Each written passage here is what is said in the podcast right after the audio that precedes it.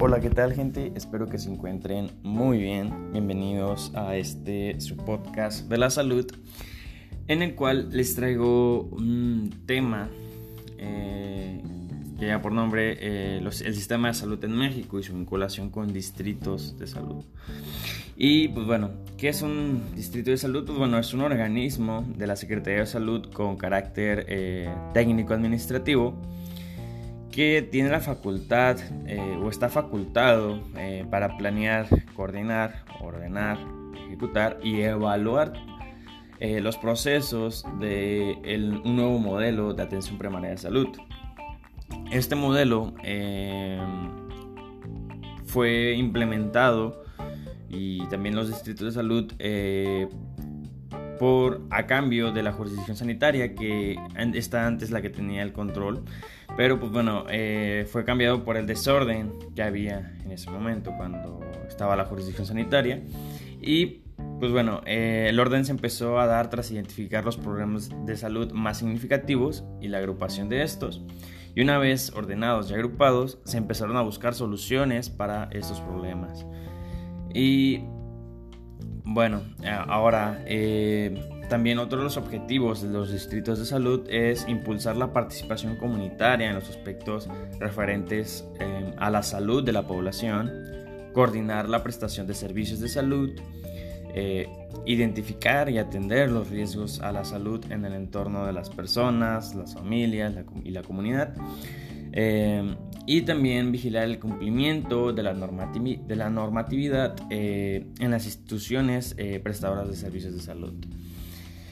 Y pues bueno, entre los componentes funcionales de los distritos de salud eh, nos encontramos pues bueno, las acciones como tal de salud que están conformadas en el modelo de atención primaria de salud integral en el que nos vamos a encontrar a la educación, promoción, prevención, diagnóstico, tratamiento, rehabilitación y cuidados paliativos. Estos son los componentes fundamentales y principales de atención a la salud. Y también vamos a identificar otros eh, componentes de apoyo, eh, en el cual eh, vamos a encontrar 10. El primero pues, bueno, es la participación y organización comunitaria, en el cual se faculta o se implementan acciones eh, de cuidados para eh, la comunidad. Em, el siguiente componente de apoyo son los entornos saludables, donde se busca brindar un apoyo eh, libre de factores de riesgo desde, para la salud. Por ejemplo, la eliminación correcta de basura, el mantenimiento de alimentos y agua limpios, entre otros. El siguiente componente de apoyo es eh, la coordinación sectorial intersectorial eh, de instituciones. Eh, también encontramos la educación continua y capacitación, pues donde se busca mantener actualizados a pues, tanto las comunidades como a los prestadores de servicios de salud para brindar una atención óptima de la mejor manera. Y pues bueno, ahora también eh, se encuentra otro componente de apoyo, es el, monitoreo, evaluación y seguimiento de todos estos procesos que se irán realizando. Eh, información e inteligencia de datos, en este se busca pues bueno, eh, generar una base de datos de toda la información que se vaya obteniendo de una manera organizada.